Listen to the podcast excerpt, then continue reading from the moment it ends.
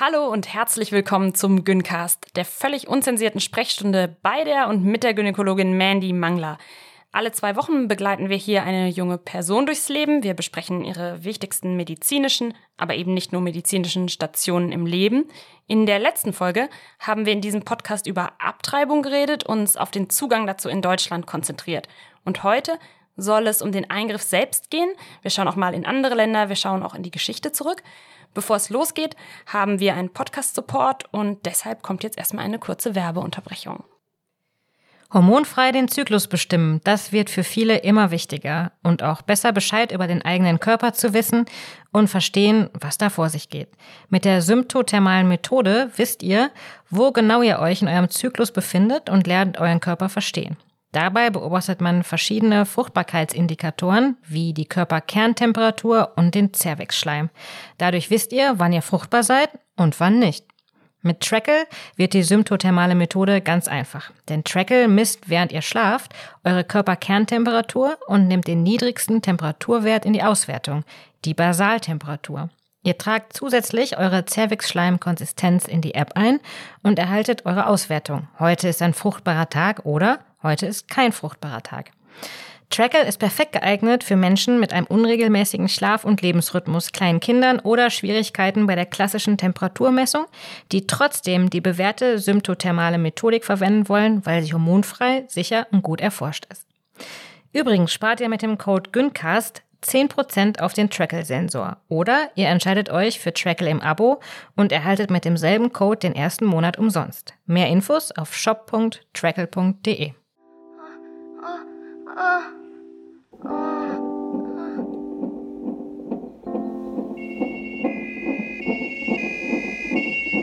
Chefin, bitte in OP.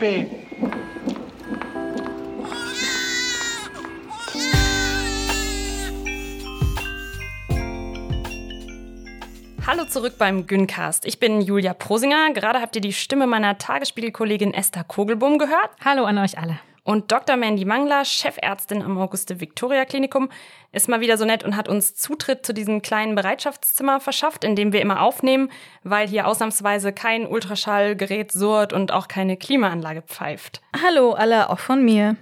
Ich habe es vorhin schon gesagt, heute wollen wir uns mit dem Eingriff selbst beschäftigen und folgende Fragen beantworten. Welche Methoden gibt es für einen Schwangerschaftsabbruch? Was sind die medizinischen Risiken davon? Wie sieht es eigentlich in anderen Ländern aus und worauf greifen ungewollt Schwangere zurück, wenn sie eben keine sichere, keine legale Möglichkeit haben, die Schwangerschaft zu beenden? In der letzten Folge hat unsere junge Frau, die ungewollt schwanger ist, das Beratungsgespräch hinter sich gebracht. Hört gern noch mal rein. Viele von euch haben uns daraufhin geschrieben, was sie von dem in Deutschland vorgeschriebenen Termin halten. Es gab eine deutliche Mehrheit, äh, die das Verpflichtende daran als bevormundend empfindet. Aber wir haben auch Zuschriften erhalten von BeraterInnen, die uns schilderten, wie wichtig ihr Job ist. Ja, unter anderem haben wir erfahren, wie aufwendig die Ausbildung zu so einer Beraterin ähm, ist und dass viele wirklich wertfrei und neutral auftreten und auch, dass die Pflicht eben gerade Frauen hilft, die sich sonst aufgrund von Stigmatisierung vielleicht nicht getraut hätten, überhaupt um Hilfe zu bitten. Und noch ein wichtiger Punkt, die Mitarbeiterinnen sagten, sie seien eben oft der erste Kontakt, der die ungeplant Schwangere nicht verurteilt oder beurteilt und keine eigenen Interessen hat, wie Partner oder Familienmitglieder sie haben. Und sie seien oft auch neutraler als Krankenkassen oder GynäkologInnen und geben den Frauen die Möglichkeit, sich erstmal zu sortieren. Und wir haben dazu auf Instagram eine ganz spannende Diskussion laufen, an der könnt ihr euch gerne beteiligen. Und wir haben in der letzten Folge auch besprochen, dass wir anstatt Abtreibung eher selbstbestimmter Schwangerschaftsabbruch sagen möchten. Ja, ich finde auch den Ausdruck unbeabsichtigte Schwangerschaft hilfreicher in dem Zusammenhang als zum Beispiel ungewünschte Schwangerschaft. Lass es uns versuchen. Jetzt hat unsere junge, unbeabsichtigt schwangere Person also den Beratungsschein. Sie braucht jetzt rasch einen Termin, denn in Deutschland ist der Abbruch ja bis zur zwölften Woche straffrei. Wenn ihr noch mehr zur Rechtslage wissen wollt, dann hört euch nochmal die letzte Folge an. Mandy, wer gibt ihr denn jetzt den Termin? Normalerweise bekommt sie jetzt eine Auswahl an Praxen oder Kliniken von ihrer Gynäkologin, wenn diese also nicht selber Schwangerschaftsabbrüche betreut oder vornimmt. Oder sie bekommt beim Beratungsgespräch eine Liste mit den Kliniken. Die stellt die Bundeszentrale für gesundheitliche Aufklärung zusammen. Da kann man sie übrigens auch bekommen, die Liste. Und je nachdem, wo unsere junge Frau lebt, ist es nicht ganz so einfach mit der Versorgung, also mit den weiteren Wegen, die sie jetzt auf sich äh, nehmen muss. Wir haben das letzte Mal ja schon drüber gesprochen. In manchen Landkreisen gibt es sogar nur noch eine Ärztin, die Schwangerschaften beendet. Ja, genau. Dazu habe ich neulich auch lange mit einer unserer Hörerinnen telefoniert, die wir jetzt einfach mal für diesen Zweck Sarah nennen. Sarah kommt aus einer ähm, Gegend, wo die Versorgungslage extrem schlecht ist und die musste dann tatsächlich mitten in der Pandemie, ähm, die ist vor Weihnachten 2020 äh, schwanger geworden, musste sie 85 Kilometer bis zu einer Praxis fahren. Und man muss ja immer bedenken, was das auch für Kosten verursacht und wie schwierig das zum Beispiel ist, so eine Entscheidung geheim zu halten, wenn man das denn will. Und bei Sarah war das der Fall. Da sind dann also schon einige Hürden da. Ein weiteres Problem war, dass diese Praxis ihre einzige Option war. Also im Internet hat die Praxis ziemlich schlechte Bewertungen. Sarah hat die sich vorher gar nicht so genau angeschaut, denn ihr war klar, sie muss in diese Praxis. Sie ist dieser Praxis ausgeliefert. Und das lief dann dort auch ziemlich desaströs. Da reden wir vielleicht dann nachher nochmal drüber. Ja, genau. Stellen wir uns vor, äh, unsere junge Frau lebt eher in einem Ballungszentrum. Berlin zum Beispiel ist äh, ganz gut versorgt mit Ärztinnen, äh, die bereit sind, Schwangerschaftsabbrüche vorzunehmen. Jetzt hat also unsere junge Frau eine Praxis gefunden, die selbstbestimmte Schwangerschaftsabbrüche macht. Welche Methoden gibt's und was rätst du ihr, Mandy, frage ich mal so ganz vorsichtig. Ja, und Mandy, Vorsicht, weil äh, Paragraph 219a verbietet dir als Gynäkologin ja Werbung mhm. zu machen. Wenn du uns jetzt also medizinisch aufklärst hier im Podcast, dann kling bitte nicht zu anpreisend dabei, ja? Okay, also ich versuche mal nicht äh, zwei zum Preis von einem zu sagen, äh, sondern ich beschreibe mal die Methoden Methoden. Es gibt drei Methoden, und zwar eine medikamentöse und zwei operative. Die medikamentöse Methode ist die Einnahme einer Abtreibungspille. Und dann operativ ist die Absaugung, die kann lokal betäubt oder per Vollnarkose vorgenommen werden. Und dann gibt's noch eine altmodische operative Methode, die Ausschabung, also Curettage. Von der dachte ich, dass sie in Deutschland gar nicht mehr so eingesetzt wird. Aber in den Statistiken taucht sie doch noch erstaunlich häufig ähm, auch regional unterschiedlich auf und ist aber im Prinzip abgelöst durch diese Absaugung. Diese Curettage, da wird ein scharfer Löffel genutzt und das Schwangerschaftsgewebe entfernt. Ähm, Frauen oder Personen mit Uterus sollten sich also informieren, welche Methode für sie optimalerweise passt. Einige finden medikamentöse Abbrüche sehr gut, da sie eher zu ihnen passen als operative Abbrüche und besonders in der Frühschwangerschaft führen medikamentöse Schwangerschaftsabbrüche dann einfach, also in Anführungszeichen einfach, zu einer stärkeren Blutung. Und auch die fehlende Hospitalisierung, also dass man nicht ins Krankenhaus muss, die wird von vielen als angenehm empfunden. Man kann halt bei der medikamentösen Methode nicht ganz perfekt kalkulieren, wie lange der Abbruch dann dauern wird, beziehungsweise wie lange die Blutungen dauern und auch nicht ganz klar, wann die Blutungen einsetzen, nachdem man sie genommen hat, die Medikamente. Es kann also zum Beispiel sein, dass die Blutungen etwas länger dauern oder dann noch mehr Medikamente gegeben werden müssen, weil die, die man genommen hat, nicht ganz ausreichen. Und operative Schwangerschaftsabbrüche haben den Vorteil, dass nach der Operation dann keine weiteren Maßnahmen notwendig sind und man sie besser planen kann. Ja, bleiben wir doch mal bei der medikamentösen Methode. Dafür braucht es ja den Wirkstoff Mifepriston. Und ich habe übrigens meine ganz eigene Geschichte mit Mifepriston ein bisschen über Bande gespielt, jetzt nicht direkt. Mhm. Ich erinnere mich, dass ich ähm, 1998 mal hm, meine Eltern besucht habe, die in NRW leben und eine Zeitung abonniert haben, die Rheinische Post heißt. Und da stand damals drin, dass der Kardinal Meissner, der damals noch Chef des Kölner Erzbischofs Bistums war und heute schon gestorben ist, den Wirkstoff mit Zyklon B verglichen hat. Also Zyklon B war ja das Gift, das im Holocaust von Deutschen zum industriell organisierten Massenmord benutzt wurde. Mhm. Und das hat mich damals so gefuchst, dass ich mich hingesetzt habe und glaube ich, den einzigen Leserinnenbrief, den ich jemals geschrieben habe, an die Rheinische Post geschrieben habe. Und was genau drin stand, kann ich mich nicht mehr so richtig dran erinnern. Und auch unser Archiv im Tagesspiegel konnte den Brief nicht mehr auftreiben, aber das wird schon sowas gewesen sein in die Richtung, dass dieser Vergleich natürlich unwürdig und menschenverachtend und äh, verhöhnt ist. Und die Zeitung hat dann eben diesen Brief genommen und äh, mit meiner vollständigen Berliner Adresse veröffentlicht, also mit Straße, Hausnummer und Postleitzahl. Und Wahnsinn. kurz darauf bekam ich dann Post. Also sehr, sehr viel Post. Und jeden Tag stand also dieser Briefträger, der arme Mensch mit einer von diesen gelben Postkisten vor meiner Wohnungstür. Und wir kannten uns dann in irgendeiner Zeit ganz gut. Und in den Briefen standen natürlich die schrecklichsten Dinge drin. Ähm, in einigen waren eben auch diese Mini-Embryonen aus Plastik. Wieder andere beschimpften mich dann auch antisemitisch. Und es nahm über Wochen hinweg einfach gar kein Ende. Ich bin aber im Rückblick äh, immer noch überrascht, wie gut sich damals die äh, Kriminalpolizei in Berlin um mich gekümmert hat. Also die, für die war das dann auch wichtig. Das hat mich damals bei all diesem ganzen Wahnsinn sehr gefreut. Wahnsinn, echt. Irre Esther, ich erinnere mich auch noch sehr gut an die Zeit, als diese Mini-Embryos immer in den Briefkästen lagen. Das Aber, war ja wirklich mal eine also ich- Phase. ja? Ja, Ich das war so in meinen frühen Zwanzigern, Ja. ähm, also so vor 15 Jahren. Da hat man morgens aufgemacht und dann Ja. purzelte einem so Ja. ein kleiner Embryo entgegen. Also mit so, der Zeitung zusammen. Wirklich, ja? Ich, Freudestrahlender kleiner. äh, ist mir nie passiert. Embryo. irgendwie. Na, dann wart's mal ab. Vielleicht. Was? Nee, Entschuldigung, nochmal zurück zur medikamentösen Methode, die ja eigentlich die schonendste ist. Trotzdem ist sie in Deutschland eben nicht so verbreitet wie zum Beispiel in Großbritannien oder in Frankreich. Ja, die Deutschen operieren einfach gern. Da gibt es so regional-historische Gründe dafür. Aber in anderen Ländern, zum Beispiel skandinavischen Ländern oder auch in Großbritannien, ist es anders. Da werden medikamentöse Schwangerschaftsabbrüche viel, viel häufiger durchgeführt. Und die Studienlage, die gibt es auch her. Ähm, in den Studien ist ganz klar evidenzbasiert hinterlegt, dass ähm, man medikamentös auch noch in höheren Schwangerschaftswochen die Schwangerschaft unterbrechen kann und dass das eine sichere und gute Methode ist. Und bevor es jetzt losgeht, können wir noch einmal zusammenfassen, also wie das jetzt für unsere junge Frau war, wie sie die Schwangerschaft festgestellt hat und was dann passiert ist. Also wenn man jetzt diesen Prozess so einfach wie möglich haben möchte, dann würde man selber die Schwangerschaft feststellen, zum Beispiel durch einen Schwangerschaftstest oder zu seiner Gynäkologin gehen, aber muss man auch gar nicht. Sondern man kann dann auch schon einen Beratungstermin vereinbaren mit dem eigenen Test. Genau.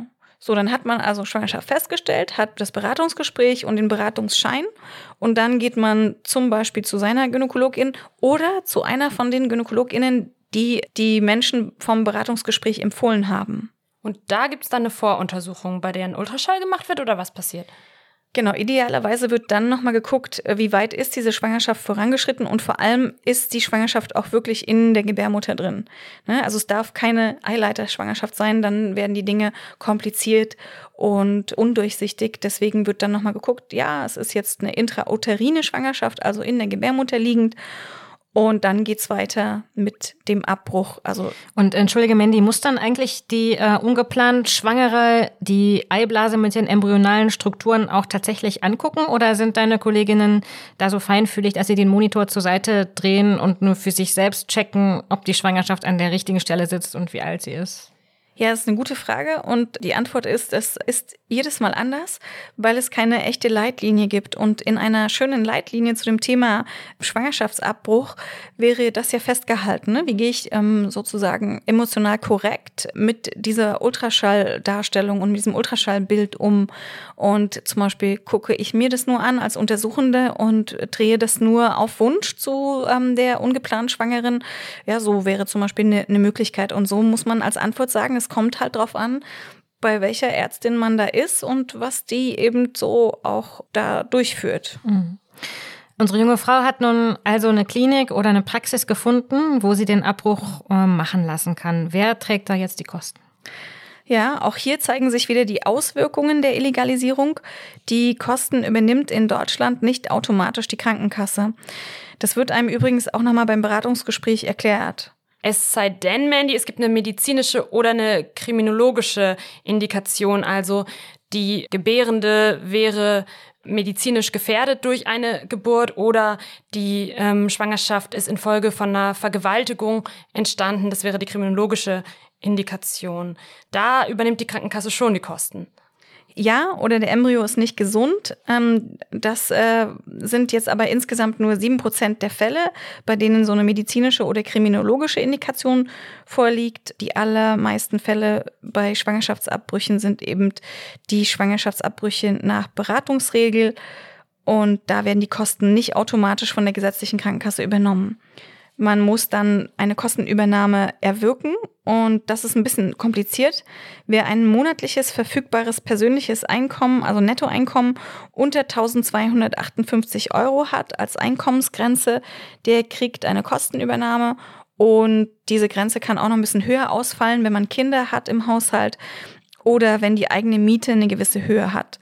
Und je nach Eingriff würde selber zahlen übrigens Kosten von so 200 bis 600 Euro bedeuten. Bei der jungen Hörerin Sarah, von der ich euch vorhin erzählt habe, mit der ich telefoniert hatte und die diese weite Anfahrt von 85 Kilometern hatte, da war das so, dass sie persönlich bei ihrer Krankenkasse vorbeigegangen ist, weil die Zeit ja dann auch immer drängt und dann dort in einem Großraumbüro nochmal ihre ganze Geschichte hm. erklären musste. Und dann war das nicht so einfach mit der Geheimhaltung, denn am Schalter stand dann auch prompt eine, die in ihrer Schule mm, oh ähm, auch schon gewesen war. Ja, da ist natürlich wirklich schlecht mit der Geheimhaltung. Ähm, also Manny, wie läuft es jetzt genau ab mit der Pille? Also beim medikamentösen Abbruch nimmt man zwei Medikamente ein. Im ersten Schritt ähm, erstmal das Medikament Mifegyne und es enthält den Wirkstoff Mifeproston. Das ist ein Progesteron- und Glucocorticoid-Rezeptor-Antagonist und ähm, das unterbricht die hormonelle Versorgung der Schwangerschaft. Also es wirkt antagonistisch ähm, am Progesteronrezeptor und das heißt also, es blockiert diesen Rezeptor und blockiert damit auch weiteres Wachstum der Schwangerschaft. Ganz interessanter Wirkstoff. Und diese erste Pille, Mandy, die nimmt unsere ungeplant schwangere Person jetzt unter medizinische Aufsicht? Ja, genau. Und ausschließlich aus dem Grund, dass sie diese Pille nicht verkauft irgendwo anders. Ne? Also es ist nicht medizinisch notwendig, sondern damit sie die nicht nimmt und irgendjemand anderen gibt. Und es gibt verschiedene Protokolle, wie man jetzt also dann weiter verfährt und in welchem Abstand man diese Medikamente nimmt. Aber jetzt ist es äh, so, wenn man die Mifegyne genommen hat, dass man 48 Stunden später dann das Prostaglandin einnimmt. Das ist ein, das zweite Medikament, was man also äh, dann einnimmt bei einem medikamentösen Abbruch und das geht dann wiederum zu Hause. Dieses zweite Medikament heißt Misoprostol. Und es ist in Deutschland übrigens nicht zugelassen für diese Indikation, sondern zum Beispiel nur zur Behandlung von Magengeschwüren. Aber was bedeutet das jetzt für die behandelnden Ärztinnen? Die müssen jedes Mal über einen Off-Label-Use aufklären. Also darüber, dass dieses Medikament eigentlich nicht zugelassen ist, ne? eigentlich nicht richtig in seinem Einsatz dann. Das ist ähm, im Alltag wirklich nervig, weil man sich auch da wiederum ähm, als behandelnde Ärztin am Rande der Legalität bewegt und äh, da eben auch in, rechtlich in einer totalen Grauzone, weil äh, man, wenn man Pech hat, dann eben auch ähm, angezeigt und verklagt werden kann. Und das Medikament, das wird dann tausendfach in Deutschland täglich eingesetzt, also nicht nur für Abbrüche, sondern auch in der Geburtshilfe, zum Beispiel um Wehen auszulösen und zu unterstützen. Und es ist ein sehr gutes Medikament, aber man muss, wie gesagt, für Off-Label-Use aufklären. Im Moment, warum ist das denn nicht zugelassen? Das wäre doch bestimmt ganz einfach, das einfach zu tun. Ja, so Zulassungen ähm, sind so sind teure Verfahren und die vertreibende Pharmafirma, die hat gar kein wirkliches Interesse, eine Zulassung zu erwirken in dieser Indikation. Ähm, wahrscheinlich auch aus verschiedenen Aspekten, nicht nur finanziell, sondern weil sie dann eben die Firma ist, die die Abtreibungspille ähm, zugelassen hat. Ne? Und diese Verfahren sind teuer und es lohnt sich einfach schlichtweg nicht für die Pharmafirmen. Und unsere junge Person nimmt dann also dieses Medikament und nach ein paar Stunden oder spätestens Tagen treten dann Blutungen auf. Das ist ja ein relativ vager, großer Zeitraum. Gibt es denn da so medizinische Handlungsanweisungen, wann das meistens eintritt? Ja, sehr gute Frage. Also als MedizinerInnen versuchen wir uns immer an Leitlinien zu halten. Das sind so von großen Gremien zusammengestellte Handlungsanweisungen, auch sehr evidenzbasiert mit sehr vielen Studien und dann eben so eine Anleitung. Und zum Thema medikamentöser Abbruch und überhaupt äh, Schwangerschaftsabbruch gibt es eben keine Leitlinien. Das ist ähm, schwierig, weil jeder das dann unter Umständen ein bisschen anders äh, macht. Und das ist medizinisch halt immer nicht so gut. Freestyle ist medizinisch immer angreifbar. Aber was man sagen kann zu deiner Frage, Julia, bei 80 Prozent der Frauen erfolgt dann in den ersten vier Stunden nach Einnahme der zweiten Tablette eine Blutung und dann beginnt der Abbruch oder der Abgang der Schwangerschaft. Schlucke ich die Tablette eigentlich oder wo kommt die hin? Ja, da gibt's auch sehr viele schöne Studien. Ähm, diese Tabletten, also die zweiten Tabletten, dieses Misoprostol, also das Zytotec, das kann man in die Mundhöhle legen, unter die Zunge oder in die Vagina oder man kann es auch eben drunter schlucken. Und also diese unterschiedlichen Applikationsformen, die bedeuten dann eine unterschiedliche Nebenwirkungsrate und am nebenwirkungsärmsten ist es vaginal. Da gibt es eben die wenigsten Nebenwirkungen. Deswegen empfiehlt sich das eigentlich immer, das vaginal zu nehmen. Mandy, wie verläuft denn diese Blutung ganz genau? Braucht man da jemanden, der einen dabei begleitet? Ist es sehr schmerzhaft? Kann ich da normale Periodenprodukte verwenden oder halte ich mich lieber in der Nähe eines Badezimmers mhm. auf? Wie, wie funktioniert das? Also das ist unterschiedlich äh, und kommt eben auch sehr stark darauf an, in welcher Schwangerschaftswoche man sich befindet. Aber meist schafft man das ganz gut alleine, ja. Also körperlich ist es kein Problem. Und in Studien ist beschrieben, dass ungefähr sieben Prozent der Frauen stärkere Blutungen haben. Aber man verblutet dabei nicht. Man muss sich das jetzt nicht so vorstellen, dass das Blut die Beine runterläuft und man ganz, ganz stark blutet. Das ist sehr, sehr, sehr selten der Fall nur. Und die Stärke der Blutung hängt also von der Schwangerschaftswoche ab. Also eine medikamentöse Abtreibung ähm, in Woche sieben merkt Frau deutlich weniger als in Woche zwölf, weil in Woche zwölf man schon doch stärkeren Gewebeabgang hat. Und gegen die Schmerzen helfen dann auch Ibuprofen oder Novalgin oder Buscopan. Und das kann man am besten gleich vorher einnehmen. Also ein Schmerzmittel würde ich immer einnehmen ähm, weil das die Sache doch leichter macht. Also ich fasse nochmal die Vorteile dieser Methode zusammen. Medikamentöse Abbrüche sind für viele gut, weil man diese meist als Home-Use durchführen kann und die Frauen gar nicht erst ins Krankenhaus müssen. Außer in Italien, äh, ah, jedenfalls ja. die meiste Zeit. Da war lange nach einem medikamentösen Abbruch ein dreitägiger Klinikaufenthalt vorgeschrieben, auch wenn das, glaube ich, medizinisch total unnötig ist. Ja, das war eher so eine Art Schikane, damit diese Methode dann seltener angewendet wird. Und also die Wirksamkeit der Abtreibungspille liegt bei äh, 95 Prozent. Das heißt, bei 5 Prozent der Frauen ist dann nur äh, nochmal operativ ähm, ein Entfernen der, von Resten der Schwangerschaft letztendlich notwendig, weil diese noch in der Gebärmutter sind oder zu Blutung führen. Und also das wird so sieben bis 14 Tage nach dem Abbruch kontrolliert, ob alles auch adäquat abgeblutet ist. Viele HörerInnen wollten auch noch von uns wissen, ob es denn bei dieser Methode noch andere Risiken gibt.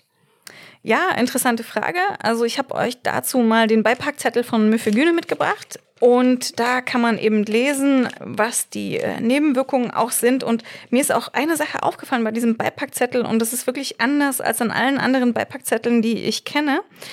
Und zwar ist überproportional häufig das Wort müssen in diesem Beipackzettel drin. Ähm, zum Beispiel, ich kann mal ein paar Beispiele vorlesen. Ähm, also, wenn Sie sich übergeben müssen, dann sprechen Sie sofort mit Ihrem Arzt, ja, nicht gegendert, aber okay. Sie werden dann eine weitere Tablette einnehmen müssen. Und ähm, bei dieser Methode ist Ihre aktive Mitwirkung erforderlich. Sie müssen sich darüber im Klaren sein, dass Sie das zweite Arzneimittel anwenden müssen, um eine wirksame Behandlung sicherzustellen. Sie innerhalb von 14 bis 21 Tagen nach Einnahme von Myphogyne einen Kontrolltermin wahrnehmen müssen.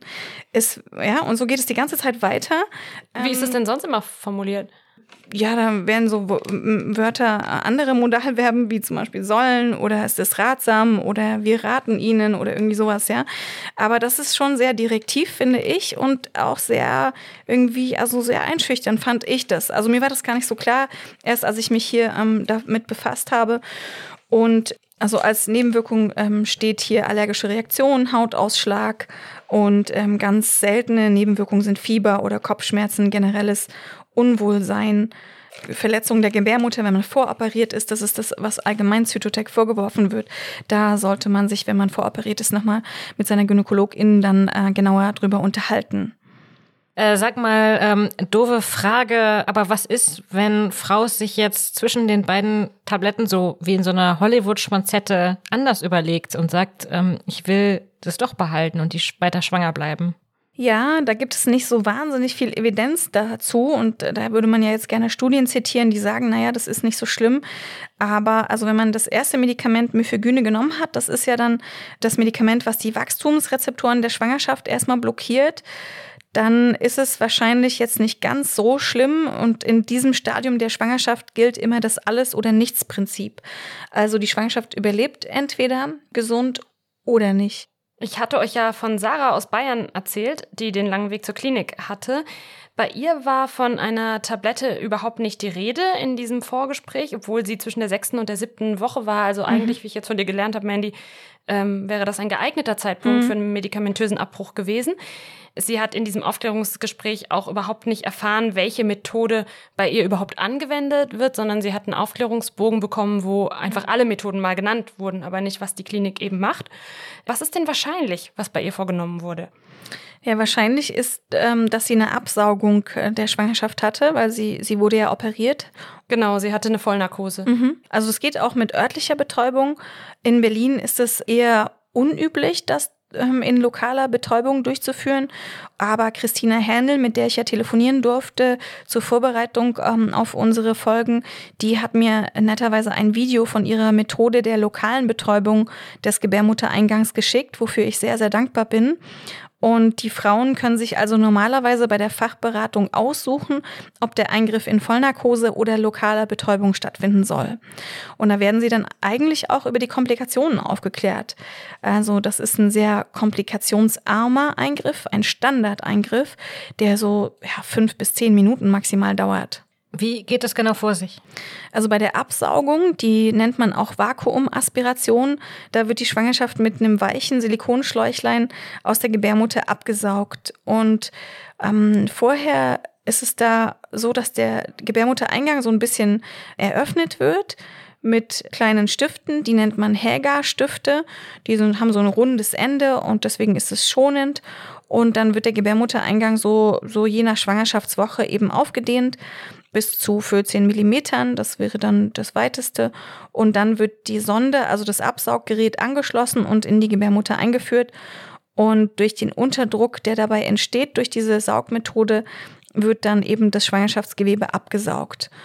Und manchmal gibt man auch vor diesem Eingriff das Zytotec, das zweite Medikament, was wir gerade kennengelernt haben, von den medikamentösen Abbrüchen, weil dann ist es schonender für den Gebärmuttereingang. Und dann gibt man während dem Eingriff noch Oxytocin oder andere Medikamente, die dazu führen, dass die Gebärmutter sich schön wieder zusammenzieht und das vermindert dann eben auch die Blutungsmenge. Wie geht's einem denn da hinterher? Uns haben einige ähm, Frauen geschrieben, dass es ihnen psychisch ganz gut ging, physisch aber eben nicht so. Ja, danach wacht man wieder auf oder man war ja gar nicht in Narkose, sondern hatte diese lokale Betäubung und man hat dann unter Umständen, wenn man so aus so einer Vollnarkose aufwacht, ist man so ein bisschen benebelt und ähm, wenn man jetzt nur eine lokale Betäubung hatte, dann zieht es vielleicht ein bisschen weiter oben in der Gebärmutter, aber eigentlich geht's einem gut und man hat dann unter Umständen noch ein paar Tage leichte Schmierblutungen. Und da ist es gut, wenn man darauf achtet, ob man Fieber oder stärkere Schmerzen bekommt, weil man dann besser zu einer Gynäkologin geht und das abklären lässt. Da würde dann ein Ultraschall durchgeführt werden, und dann äh, würde man gucken, ob noch Reste in der Gebärmutter verblieben sind, die sich dann eben in seltenen Fällen auch entzünden könnten. Und da ist es so, dass man diese Rate von Komplikationen senken kann, wenn man während der operativen Abtreibung Antibiotika gibt. Damit senkt man also die Entzündungsrate um 50 Prozent, was sich lohnt, finde ich.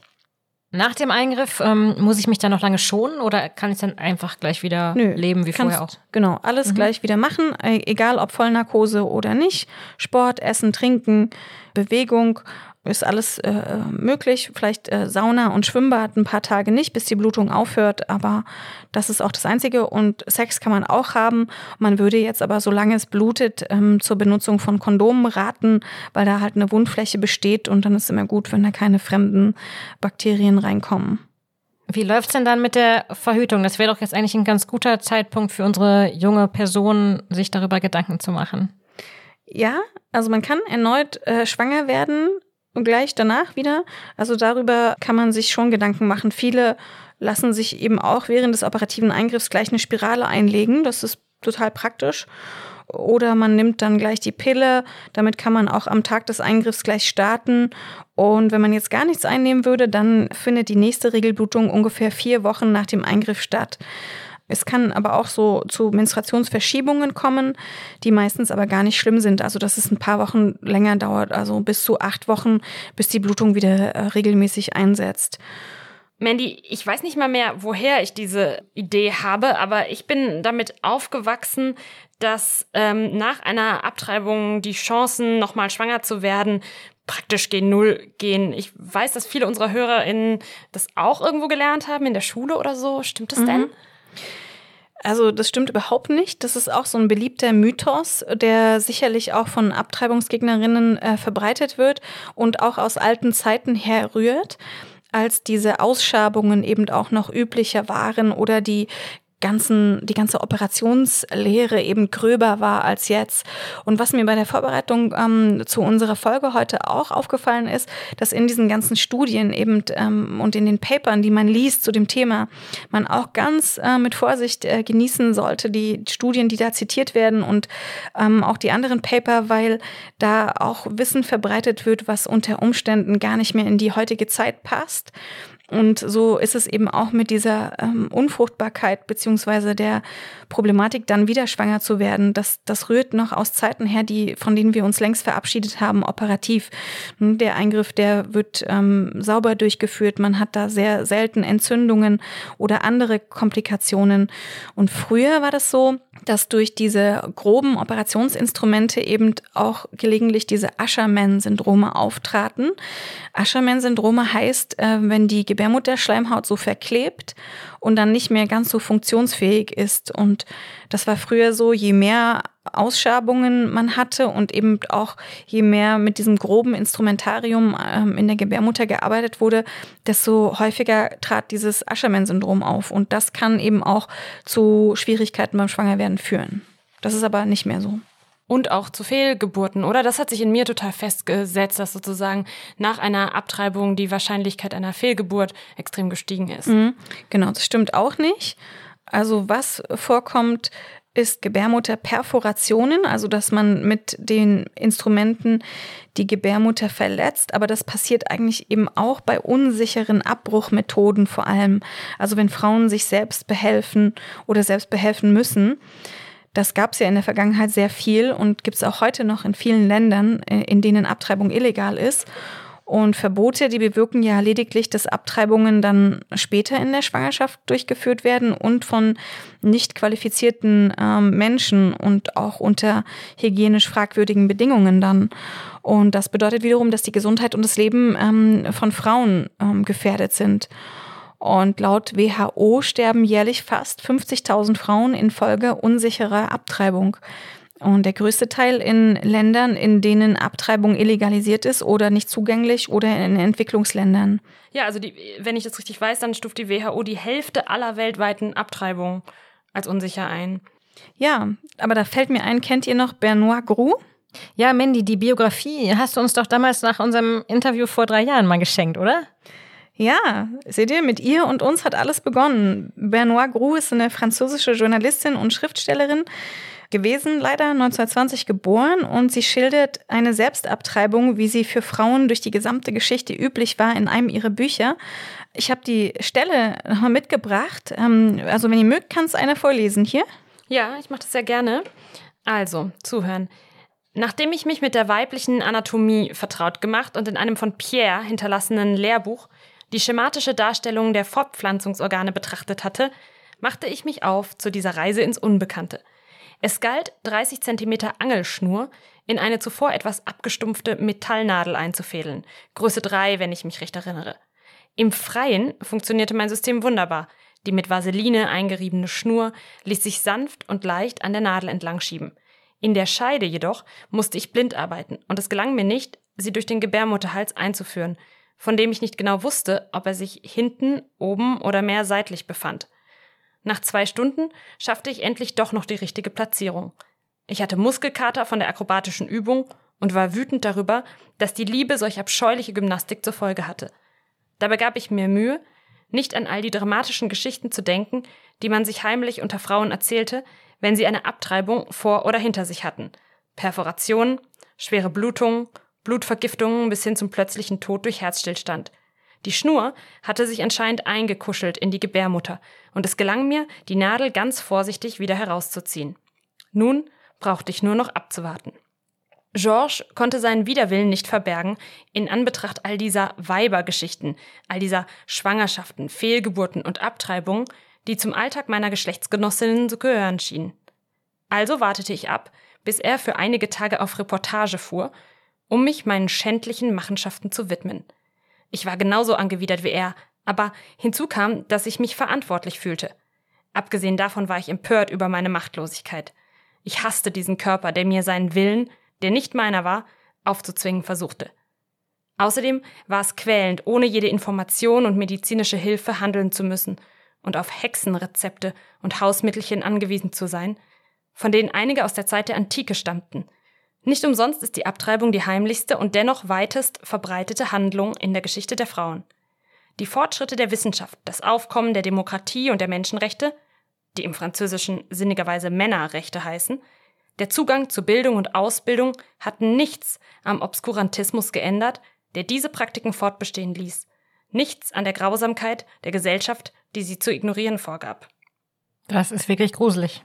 Und was man eben auch sieht an dieser Passage ist, dass es eben durch die Geschichte die Frauen meist alleine waren, die damit irgendwie klarzukommen hatten und das Problem alleine lösen mussten. Mhm. Ja, der Mann war auf Reportage. Ähm, was Frauen sich generell alles ausdenken mussten, also von der Steinzeit bis heute, um Schwangerschaften zu beenden, das kann und will man sich eigentlich auch überhaupt nicht vorstellen.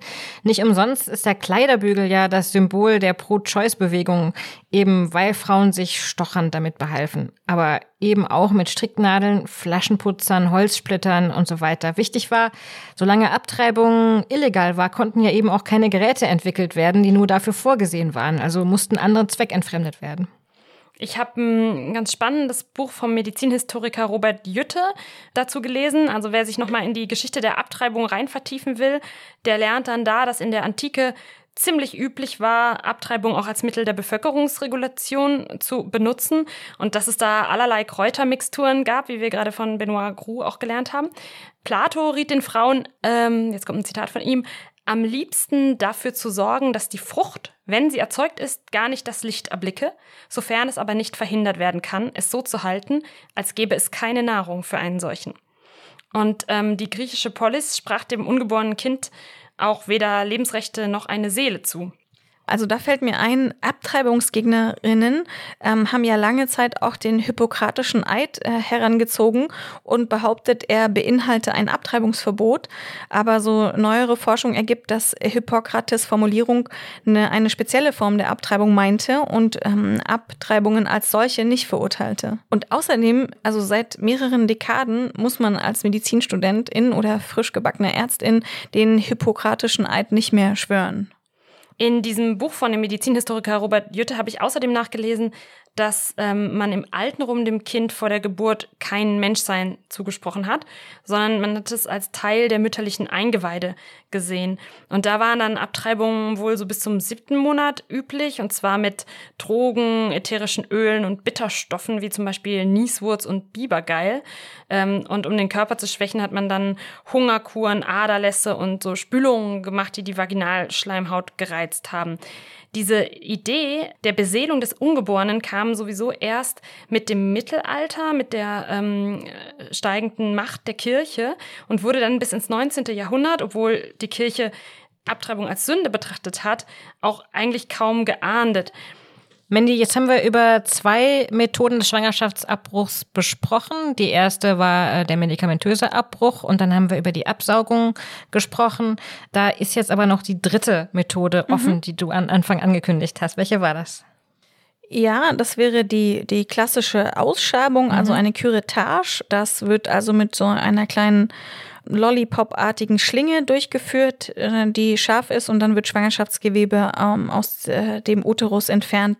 Mir war das gar nicht so klar, dass ähm, das in so doch noch äh, einigen Prozenten in Deutschland durchgeführt wird, weil die Absaugmethode doch die schonendere Methode ist und auch die Studienlage sagt, dass ähm, durch die Absaugung eben weniger ja, Wundfläche auch entsteht in der Gebärmutterhöhle und dass das die schonendere Methode ist. Und deswegen würde man schon empfehlen, dass man, wenn man sich jetzt entscheiden kann, dass äh, man nicht zu der Curettage tendiert, sondern zu einer Absaugung. Warum kann es trotzdem so sein, dass man eben eine Curettage durchführen lässt? Das kann passieren, wenn es doch schon eine Infektion gibt in der Gebärmutter und äh, wenn regional eben ähm, diejenige Person, die medizinisch den Abbruch durchführt, da eine hohe Expertise hat, also das äh, sozusagen darauf trainiert ist, damit sehr gut umgehen zu können. Ne, und dann könnte man eben auch eine Curettage durchführen. Und in einigen Regionen Deutschlands wird es eben häufiger gemacht als zum Beispiel hier in Berlin. Und übrigens, äh, was mir noch eingefallen ist, gerade egal welche Form von Schwangerschaftsabbruch man durchführt, ähm, was total wichtig ist, ist, dass man immer darauf achtet, äh, auf seine Blutgruppe.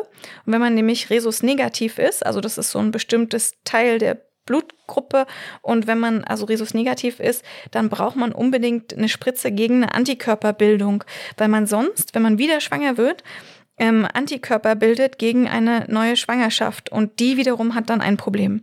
Also in Deutschland ist es automatisiert, dass man dann eben ähm, diese äh, Spritze bekommt. Aber wenn man jetzt zum Beispiel illegalisiert ist ähm, und vielleicht einfach nur froh, dass man diesen Abbruch bekommen hat, dann muss man unbedingt äh, nochmal innehalten kurz und sich nach seiner eigenen Blutgruppe fragen, weil zehn Prozent der Frauen eben Resus negativ sind. Jetzt haben wir also über alle gängigen Methoden einmal gesprochen. Kann man denn dann sagen, die eine Methode ist besser als die andere? Also das ist wirklich ganz individuell verschieden. Man ähm, kann sich da eben jetzt nach unseren Schilderungen fragen, was besser zu einem passt. Und ich persönlich finde jetzt zum Beispiel, dass man viel länger medikamentös Schwangerschaften unterbrechen können sollte, weil das ein Verfahren ist, was eben für die Frauen mit weniger Ärztin-Kontakt und weniger Hospitalisierung einhergeht. Aber ähm, zum Beispiel Christine Händel war da nicht so meiner Meinung, meinte, naja, in einem hochprofessionellen Setting ist es eben auch sehr einfach, operativ die Schwangerschaften zu unterbrechen. Und das stimmt natürlich. Ähm, aber es ist, wie gesagt, es ist so individuell verschieden. Man, ähm, manche sind auch überfordert mit der Blutung oder manche finden es aber ganz äh, doof, in irgendeiner so Art äh, Klinik-Setting zu sein und dort eben ähm, ja auch vielen Menschen mit vielen Menschen Kontakt zu haben oder unklare ähm, Abläufe für sich, die man nicht ganz klar steuern kann. Ja. Wichtig ist, glaube ich, dass nicht alle Kliniken und alle Praxen alle Methoden vornehmen und dass man sozusagen selber fragen muss, ähm, was die Klinik, zu der man gehen wird, macht und ob das dann auch wirklich der richtige Ort für einen selbst ist. Mandy, das letzte Mal wolltest du uns noch von einem Pilotprojekt berichten, wo es eben um diesen telemedizinischen Abbruch geht. Ja, super. Danke für die Erinnerung, Esther. Und zwar ist es so, dass Dr. Gabriele Halder mit den tollen Frauen von Doctors for Choice ähm, ein Pilotprojekt gestartet hat ähm, mit dem Familienplanungszentrum Balance zusammen. Und zwar kann man das nachlesen unter www.schwangerschaftsabbruchzuhause.de. Und zwar ist es so, wenn man da ähm, ungeplant schwanger ist, dann kann man da anrufen, ähm, telefonisch Kontakt aufnehmen und dann gibt's einen ersten Videotermin. Da wird nochmal weiterhin der ganze Ablauf besprochen. Dann kommt es zum Dokumententransfer und Medikamentenversand. Ja, dann kriegt man die Medikamente zugeschickt. Und dann gibt es einen zweiten Videotermin äh, für weitere Fragen und Einnahme des ersten Medikamentes. Also wird man ärztlich telemedizinisch betreut. Und da wird das wird erste Medikament eingenommen, zwei Tage später dann unter telemedizinischer Betreuung das zweite Medikament. Und dann gibt es noch einen dritten Videotermin, circa zehn Tage nach der Einnahme des zweiten Medikaments.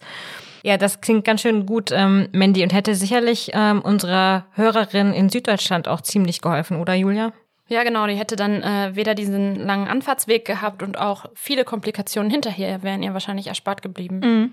Also wirklich ähm, wahnsinns tolles Projekt von Doctors for Choice. und von Medical Students for Choice ähm, Hut ab, was sie da geschaffen haben und geschafft haben, eben um dieser medizinischen Versorgungs äh, Unterversorgung eben äh, zu begegnen und ähm, für die Frauen zu wirken. Also finde ich ganz toll. Und vielleicht an dieser Stelle die Arbeit von Medical Students for Choice oder auch Doctors for Choice kann man über Spenden mhm. ähm, unterstützen. Ähm, wir packen die Kontaktdaten dann einfach nochmal in unsere Show Notes. Mhm. Super. Wenn ich das richtig weiß, dann hat ja auch Großbritannien zu Beginn der Pandemie, also im April 2020, genau diese telemedizinischen Abbrüche eingeführt, wohl auch mhm. mit einer ziemlich hohen Zufriedenheit der Beteiligten. Vielleicht können wir an dieser Stelle mal schauen, wie Schwangerschaftsabbrüche überhaupt in anderen Ländern funktionieren. Schweden, Mandy, hast du schon gesagt, hat eine ziemlich liberale Regelung. Mhm. Da habe ich gerade mit einer deutschen Medizinstudentin, die dort in äh, Schweden vor Ort ein Praktikum durchführt, gesprochen. Und da läuft es so, die rein medizinische Beratung führen die GynäkologInnen durch. Und wenn die ungeplant schwangere Person das möchte, kann sie sich einen Termin bei einer Kuratorin oder einer Beraterin vereinbaren. Und der Schwangerschaftsabbruch ist legal ohne weitere Beratung bis zur 18. Woche. Danach wird ein Gespräch verpflichtend und die Kupferspirale gibt es übrigens da kostenlos und auch andere Verhütungsmittel sind sehr günstig zu bekommen. Interessant äh, sind ja auch die Niederlande, denn äh, die haben ja auch ein sehr liberales Abbruchgesetz schon seit den 80ern. Da ist der Abbruch eben bis zur 24. Woche erlaubt und noch immer werden 14 Prozent aller Abbrüche dort an ausländischen Menschen gemacht, die eben extra anreisen. Was ich immer nicht verstehe, in Schweden gibt es ja eine eher hohe Abtreibungsrate, trotz des auch guten Zugangs eben zu ähm, Verhütungsmitteln. Da ähm, sagen die allgemeinen äh, Zahlen, dass 50 Prozent der SchwedInnen in ihrem Leben mindestens einmal einen Abbruch machen. In den Niederlanden aber sind die Zahlen sehr niedrig. Ja, das muss noch andere, vielleicht kulturelle oder auch äh, infrastrukturelle Gründe haben, die wir jetzt äh, nicht ganz überblicken. Also als Grund äh, dafür nennen zum Beispiel ExpertInnen die umfassende Aufklärung und den einfachen Zugang zu Verhütungsmitteln, also für niedrigere Abtreibungsraten. Aber was jedenfalls überhaupt nicht funktioniert, das ist Abtreibung verbieten. Ähm, die finden dann einfach weiter statt ähm, und dann eben illegal. Und dabei werden dann die Frauen wirklich Komplikationen aus ausgesetzt und ähm, kriegen Langzeitfolgen und Probleme oder sterben sogar. Und laut Amnesty International gehen zum Beispiel fünf bis elf Prozent aller Fälle von Müttersterblichkeit äh, in Indonesien auf unsichere Abtreibungen zurück. Ja, das strikteste Abtreibungsgesetz hat ja El Salvador. Da sitzen junge Mädchen sogar wegen Fehlgeburten für Jahrzehnte im Gefängnis, weil ihnen eben unterstellt wird, den Abgang absichtlich herbeigeführt zu haben. Ähnlich grausam ist dann auch Nicaragua. Da drohen lange Gefängnisstrafen. Und zwar selbst dann, wenn das Leben der Mutter durch die Austragung der Schwangerschaft schwer gefährdet würde. Die Vereinten Nationen haben diese Regelung übrigens als Folter eingestuft. Und wir brauchen gar nicht so weit zu fahren, denn unsere Schwestern in Polen haben ja erst vor ein paar Wochen die Bestätigung ihres Verfassungsgerichts bekommen, dass jetzt fast gar keine Abtreibungen legal mehr möglich sind. Bisher war es ja so, dass der Schwangerschaftsabbruch in Polen nach einer Vergewaltigung bei Gefahr für Leben oder Gesundheit der Mutter und aufgrund einer schweren Schädigung des Fötus erlaubt war. Aber neu ist jetzt, auch ungeborene Kinder, die keine Chance aufs Überleben haben, müssen in Polen ab jetzt zur Welt kommen. Wie lösen denn die Polinnen ihre Notlagen? Tja, also ähm, solidarisch, ne, wie das dann oft so ist. Also in Polen gibt es Frauengruppen, die dann die Abbrüche in streng geheimen, aber so freundlicher ähm, gemeinsamer Atmosphäre unter fachkundiger Anleitung dann mit den Abtreibungspillen selbst organisieren. Und da werden im großen Stil auch Abtreibungspillen rübergeschmuggelt, obwohl der Zoll sie natürlich ähm, nicht durchlässt. Und an dieser ähm, Stelle würde ich gerne berichten von der niederländischen Organisation Women on Waves, die ganz, ganz wichtige Arbeit ähm, durchführt. Und die bringen zum Beispiel per Drohnen Mifepriston zu den Frauen nach Polen und an anderen Orten nähern sie sich per Boot. Ja, ähm, endlich. Nämlich auf diesen Einsatz hab, hat die Völkerrechtlerin in mir gewartet. Ich hatte es das letzte Mal schon angekündigt. Die Organisation Women on Waves, die macht sich hier nämlich das Seerecht zunutze. Auf dem offenen Meer, da, da gilt ja das Seerecht. Und das heißt, dass Mannschaft und Passagiere eines Schiffes den Gesetzen der Nation unterstehen, der das Schiff angehört. Gegründet hat diese Organisation die niederländische Ärztin Rebecca Gomberts und die kann dann also Frauen an Bord ihres Schiffes unter niederländischer Flagge nehmen, dann auf internationale Gewässer segeln und dort können diese Frauen legal, nämlich nach niederländischem Gesetz, abtreiben. Und viele Polinnen treiben aber auch hier in Berlin ab. Es gibt nämlich Georgia Basia, also Tante Barbara übersetzt.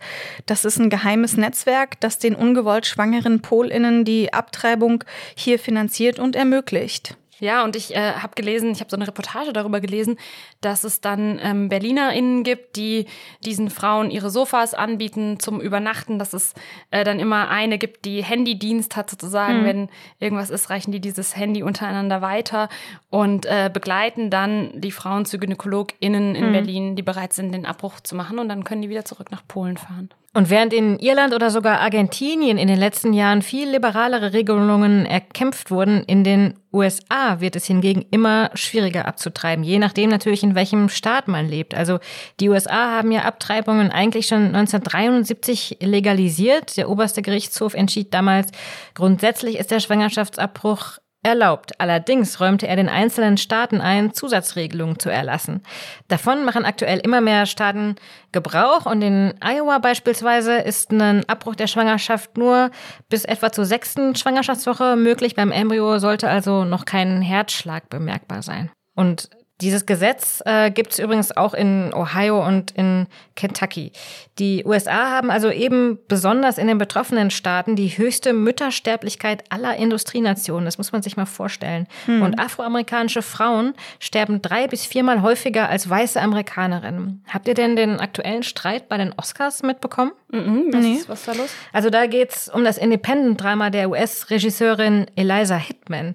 Ähm, Niemals selten, manchmal immer heißt dieser Film und der erzählt ganz toll von zwei Mädchen aus dem ländlichen Pennsylvania, die heimlich nach äh, New York reisen. Eine von den beiden ist ungewollt schwanger und will dort natürlich ohne elterliche Einwilligung abtreiben. Jetzt aber hat sich der Filmemacher Keith Merrill, äh, seines Zeichens Academy-Mitglied, das bedeutet, er darf als Jurymitglied eben über die Vergabe dieser wirklich wichtigen Oscars entscheiden. Er ist Christ Mormone, äh, Vater von acht Kindern und 39 Enkeln und er ist Anti-Choice-Anhänger. Das heißt, der Mann hat sich jetzt geweigert, diesen Film auch nur in Betracht zu ziehen. Also der guckt ihn gar nicht erst und weigert sich. Ja, der hat ja auch echt was verpasst. Mhm. Ähm, das ist nämlich ein ganz, ganz großartiger Film. Ich habe den gerade vorgestern gesehen. Ein Film, in dem extrem wenig gesprochen wird. Die zwei Mädchen Cousinen, die verstehen sich irgendwie in ihrer Solidarität ganz selbstverständlich wie blind. Mhm. Und ähm, wir können sie auf ihrem Weg begleiten. Aber es ist natürlich auch eine Möglichkeit, wie hier bei äh, Keith Merrill,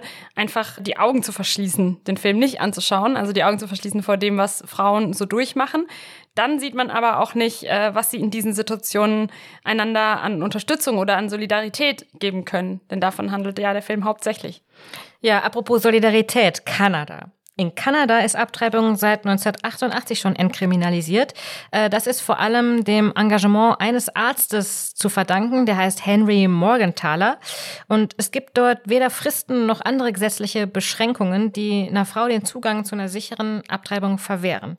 Und der Eingriff wird wie jede andere medizinische Versorgung behandelt, die sich einfach nur zwischen Patientin und Ärztin abspielt. Und was ich daran so spannend finde, ist, 90 Prozent der Abbrüche finden in Kanada vor der zwölften Schwangerschaftswoche statt. Das heißt, Abbrüche danach erfolgen meist aus medizinischen Gründen. Und genau, und Kanada beweist auch damit, dass diese Vorstellung, dass Frauen oder Menschen mit Uterus bei völliger Legalität dann einfach so ja. und noch bis mhm. zum Schluss der Schwangerschaft abtreiben würden, das ist unrealistisch und dem liegt eigentlich so ein frauenverachtendes äh, Bild auch äh, zugrunde. Ja, ganz wichtiger Punkt, finde ich. Vielleicht könnte man einfach sagen, es ist eh nie das Gesetz, das tatsächlich Abtreibung verhindert, sondern eben eher die Atmosphäre von guter Sexualaufklärung, also einem guten Zugang zu Verhütungsmitteln, von familienfreundlicher Politik. Ja, und was man auch sieht an Kanada ist, dass es einfach eine gute Idee ist, die Entscheidung in die Hände der betroffenen Person zu legen. Unsere ähm, junge betroffene Person hat jetzt also abgetrieben, mit welcher Methode auch immer. Wie ergeht sie hinterher, Mandy? Ja, da wird also oft erzählt, Frauen würden nach einer Abtreibung quasi unvermeidbar psychische Probleme bekommen und christliche Abtreibungsgegnerinnen sprechen sogar von einem Postabtreibungssyndrom. Tja, tatsächlich ist das von keiner seriösen wissenschaftlichen Institution weltweit als Krankheitsbild anerkannt, oder? Genau. Also natürlich können Frauen so ambivalente Gefühle haben ähm, bezüglich ihrer Abtreibung oder auch diese Begleitumstände, die damit verbunden sind, jetzt nicht optimal finden. Aber äh, also ich finde es wichtig, dass jegliche Emotionen in diesem Bereich eben formulierbar sind und dass man die vielleicht auch besprechen kann. Aber es ist auch wichtig zu wissen, dass der allergrößte Teil der Frauen erleichtert ist und sich dann zufrieden fühlt mit dieser Entscheidung und der Situation, von dieser Schwangerschaft befreit zu sein. Wie ist denn die Studienlage eben zu psychischen Situationen nach einem Abbruch? Gibt es da überhaupt wissenschaftliche Erkenntnisse? Ja, also die berühmteste Studie dazu ist die Langzeitstudie der American Psychological Association. Die läuft seit 1989 und die ergab, also dass die Zeit des größten Stresses und der Angstgefühle und der Unsicherheit halt vor der Abtreibung liegt. Also so eine Zeit der Ungewissheit, wie und wo man Hilfe bekommt. Weil meistens weiß man das ja irgendwie nicht so. Diese ganzen Prozesse sind einem ja nicht klar, wenn man nicht Güncast gehört hat. Ne? Und laut dieser Psychologenverbindung haben Abtreibungen als solche keinen negativen Einfluss auf psychische und physische Gesundheit von Frauen. Ungewollte Schwangerschaften und Geburt und der Umstand, keinen Zugang zur Abtreibung zu haben, können aber sehr wohl Traumata auslösen. Das alles wird nochmal bestätigt von einer dänischen Studie von 2011 von Munk Olsen. Wir erinnern uns, dass in Skandinavien immer sehr umfassend medizinische Studien durchgeführt werden, weil da alle Daten in so ein Gesundheitsregister eingespeist werden und die sind dann besser äh, und im größeren Stil analysierbar. Und da wurde gezeigt, dass Abbrüche statistisch keinen großen Einfluss auf psychische Gesundheit haben und Geburten aber eher schon. Eine andere Sache, die ich immer schon gehört hatte als mögliche Spätfolge, war die Behauptung, dass sich durch jede einzelne Abtreibung das Brustkrebsrisiko bei einem selbst erhöht. Ist da was dran, Mandy? Ja, das finde ich auch ähm, so interessant, dass das so lange auch sich gehalten hat, dieses äh, Gerücht, muss man sagen. Also es gab da vor einigen Jahren eine Studie, die hat viel Aufsehen erregt. Und zwar der Wissenschaftler Yu Bai Huang hat da einen Zusammenhang zwischen Abtreibungen und Brustkrebs postuliert. Und das ist inzwischen widerlegt und auch der Deutsche Krebsinformationsdienst gibt da Entwarnung. Aber was es mir sagt, ist, wie viel von diesen Studien zu Abtreibungen und auch übrigens zu anderen äh, medizinisch-gynäkologischen Themen, wie zum Beispiel Hysterektomien, also Gebärmutterentfernungen, wie viel da auch gesellschaftspolitisch gefärbt ist und diese Studien eben niemals nur rein wissenschaftlich, medizinisch an den harten Fakten bleiben, sondern immer auch irgendwelche gesellschaftspolitischen Nuancen reinbringen. Und das ist ganz, ganz gefährlich, besonders wenn man das liest und damit nicht umgehen kann und sich dieses Wissen dann auch so hartnäckig hält und Frauen in ihren Entscheidungen geißelt.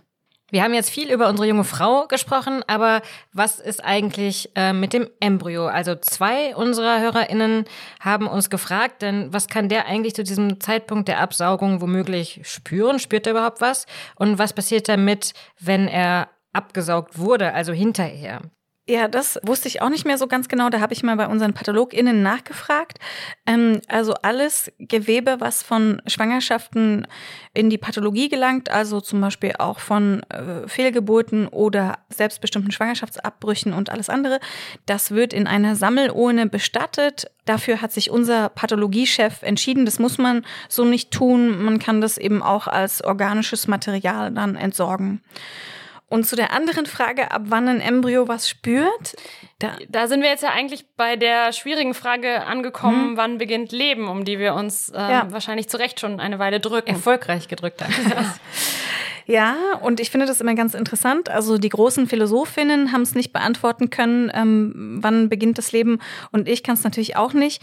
Und ich habe es auch selten geschafft, dass ich zwei Personen finde in einem Raum, die zu dieser Frage dieselbe Antwort hatten. Also wenn ich zum Beispiel Studentinnenkurse durchführe und dann zu dieser Diskussion komme und frage, wie sieht es denn aus, was denkt ihr, dann wird man also so eine unterschiedlichen Meinungen finden. Was man aber weiß ist, in den ersten 24 Schwangerschaftswochen kann ein Embryo keine Schmerzen spüren. Das schrieb die britische Fachgesellschaft für Gynäkologie Royal College of Obs and Gyn. Andere Studien kommen auf die 20. Woche. Und in Deutschland ist es ja so, dass Schwangerschaftsabbrüche ohne medizinische Indikation bis zur zwölften Woche durchgeführt werden können. Und ähm, da kann man ganz klar sagen, in dieser Zeit spürt der Embryo nichts. Die primitiven Nervenzellen, die schon vorhanden sind, die sind nicht in der Lage, Schmerzreize weiterzuleiten. Und da braucht man sich darüber keine Gedanken zu machen. Wahrscheinlich haben ja schon wir alle in diesem Raum, jeder, jeder ein ganz unterschiedliches Gefühl zu dieser Frage, wann eben Leben beginnt. Also für die einen mit einem Herzschlag, für die anderen mit der Möglichkeit, selbstständig zu atmen oder zu überleben. Was passiert jetzt aber, wenn die beiden Menschen, die es betrifft, das ganz unterschiedlich sehen? Also was ich fragen will, welche Folgen hat eine Abtreibung für die Partnerschaft? Ja, gute Frage. Also ich kenne ganz unterschiedliche Geschichten von Frauen zum Beispiel, die ganz massiv unter Druck gesetzt wurden, abzutreiben, bis hin zu Frauen, die von den Kindsvätern angefleht wurden, das Kind doch bitte, bitte zu bekommen. Sehr, sehr schwierige Situation, denn der Kindsvater hat juristisch ja überhaupt kein Mitspracherecht bei dieser Frage. Was viele vielleicht nicht wissen, die Beratungsstellen stehen auch Männern offen. Also auch Männer können dort auch hingehen, alleine womöglich und sich informieren, äh, wie sie selbst ihre PartnerInnen am besten besten unterstützen können und auch, wie sie mit dem eventuell vorhandenen Schmerz umgehen können. Unsere Hörerin Sarah, ähm, von der ich heute schon so viel erzählt habe, die war vorher nicht mit ihrem Freund zusammen und ähm, sie haben dann aber beide gemeinsam entschieden, dass sie kein Kind bekommen möchten. Er ist dann in der Pandemie stundenlang durch die Kälte vor der Klinik gestiefelt, während sie auf dem OP-Stuhl lag. Er hat sie dann betreut, als sie mit Schmerzen auf seinem Sofa lag. Und naja, jetzt sind sie ein sehr, sehr glückliches Paar. Und Sarah sagt, sie hätte in dieser Extremsituation gemerkt, ähm, dass die beiden eben besonders gut zusammenpassen und dass sie alles miteinander schaffen können. Ja, da freuen wir uns sehr für Sarah und auch darüber, dass diese ganze Situation sie so bestärkt hat, auch äh, in ihrer Beziehung und in ihren eigenen Entscheidungen. Und wer sich für die ganze Geschichte von ihr interessiert, äh, wir haben lange mit ihr telefoniert und das alles aufgeschrieben. Das könnt ihr am Sonntag im Tagesspiegel lesen in der Zeitung oder auch jetzt schon online unter tagesspiegel.de. Ich hätte übrigens noch sehr, sehr viele Fragen, denn wir haben zum Beispiel noch gar nicht über Spätabtreibung gesprochen. Mhm. Was passiert zum ja. Beispiel, wenn ähm, bei dem Embryo eine schwere Erkrankung festgestellt wird, es nicht überlebensfähig ist, wie treibt man dann ab, wenn das Embryo, der Fötus größer ist? Mhm. Wie funktioniert das alles? Genau, da haben wir uns darauf geeinigt, später nochmal drüber zu sprechen. Mhm. Also unsere junge Person wird sich in ihrem Leben ja noch mit so einigen beschäftigen und dazu gehören eben auch Spätabbrüche. Aber zunächst habe ich euch wie ähm, am Ende jeder Folge etwas mitgebracht. Oh. Hier ist wieder der Korb, genau. Okay, einmal, was, ähm, was, findest du ich da? Ich finde ein Buch, das ist äh, ein Buch von Andrea Vogelsang, es heißt Die Höhle der Löwen, Geschichten einer Ärztin über Abtreibung. Ja, genau. Ähm, wisst ihr, wer Andrea Vogelsang ist? Nie gehört. Nee. Nee? Und zwar ist es Christina Händel unter einem Pseudonym und es ist ihr erstes Buch, was wow. sie geschrieben hat, 1993. Und ich durfte ja lange mit ihr reden und ich habe euch schon erzählt, dass sie mich sehr, sehr beeindruckt hat. Und ich habe sie gefragt, ob wir aus ihrem Buch vorlesen dürfen und sie hat ja gesagt. Und sie hat zwei Bücher geschrieben. Das erste ist hier das, was ich euch mitgebracht habe, Die Höhle der Löwen, Geschichten einer Ärztin über Abtreibung. Und das zweite ist, das Politische ist persönlich, wo sie über den Prozess schreibt, den sie durchlaufen musste, weil sie ja angezeigt wurde von dem Abtreibungsgegner und ähm, dann auch verurteilt wurde. Ja, und ich freue mich äh, doll, dass ich euch das vorlesen darf. Also, im August 2017 erhielt ich wegen der Informationen auf meiner Homepage eine Ladung zum Prozess vor dem Gießener Amtsgericht. Es war die dritte Anzeige innerhalb von zehn Jahren und ich hatte sie nicht mehr sonderlich ernst genommen. In Deutschland wurden die Verfahren in der Regel eingestellt. So auch in meinem Fall, wie ich erst Monate später nach Akteneinsicht erfuhr. Der Anzeigeerstatter, ein junger Mann aus dem Kreis der Abtreibungsgegner, hatte jedoch nachgelegt und den Staatsanwalt mit Argumenten versorgt, darunter ein Bayreuther Urteil gegen einen ärztlichen Kollegen aus Pegnitz. Daraufhin erhob der Staatsanwalt schließlich doch Anklage und die Richterin eröffnete das Hauptverfahren. Was dann geschah, ging bundesweit wochenlang durch alle Medien und machte mich über Nacht zur bekanntesten Ärztin des Landes. Die Presse stellte sich landesweit hinter mich, ein breites Netzwerk bot Unterstützung. Zahlreiche Menschen meldeten sich bei mir und erzählten mir ihre Geschichte zum Thema Schwangerschaftsabbruch. SPD, FDP, die Grünen und die Linke stärkten mir den Rücken und fordern die Abschaffung des Paragraphen 219a. CDU-Mitglieder teilten mir in persönlichen Gesprächen mit, dass sie den Paragraphen für anachronistisch hielten und es für sie kaum vorstellbar sei, dass man mich wegen meiner sachlich gehaltenen Homepage bestrafen könne. Öffentlich redet die CDU weiterhin von Lebensschutz und benutzt das Vokabular der Abtreibungsgegner. Auch im Urteil der Richterin ist die Rede von hormonellen Störungen, ein typisches Argument von Abtreibungsgegnern. Frauen müssen angeblich vor sich selbst geschützt werden, wenn sie schwanger sind. Während das Urteil gesprochen wurde, protestierte draußen eine große Menschenmenge, die nicht mehr in den Saal gekommen war. Das letzte Wort ist noch nicht gesprochen. Der Paragraph 219a wird nicht bleiben, wie er ist, so viel ist klar. Deutschland diskutiert wieder über Abtreibung. Die Menschen erzählen sich gegenseitig ihre oft lebenslang verschwiegenen Erlebnisse. Auch ich erfuhr erst jetzt, dass mein Vater, der Gynäkologe war, in der schweren Zeit nach dem Krieg heimlich in seiner Praxis Abtreibungen gemacht hat. Da musste ich 61 und Oma werden, bis mir das jemand aus der Familie erzählte. Unfassbar. Frauen schreiben mich an, deren Mutter bei der fünften oder sechsten Schwangerschaft keinen anderen Weg mehr sah, als den abzutreiben. Viele Schwangere verloren dabei ihr Leben. Kinder blieben als Waisen zurück, kamen ins Heim oder wurden auf fremde Familien verteilt. Das Verbot der Abtreibung und die daraus folgende Illegalität brachten und bringen unsägliches Leid über zahlreiche Schicksale. Auch heute noch und in vielen Ländern der Welt. Niemand kann ernsthaft wollen, dass die Bedingungen für Schwangere wieder schlechter werden. Aber es gibt Menschen, deren Forderungen auf genau das hinauslaufen. Sie nennen sich Lebensschützer, Abtreibungsgegner, Christen.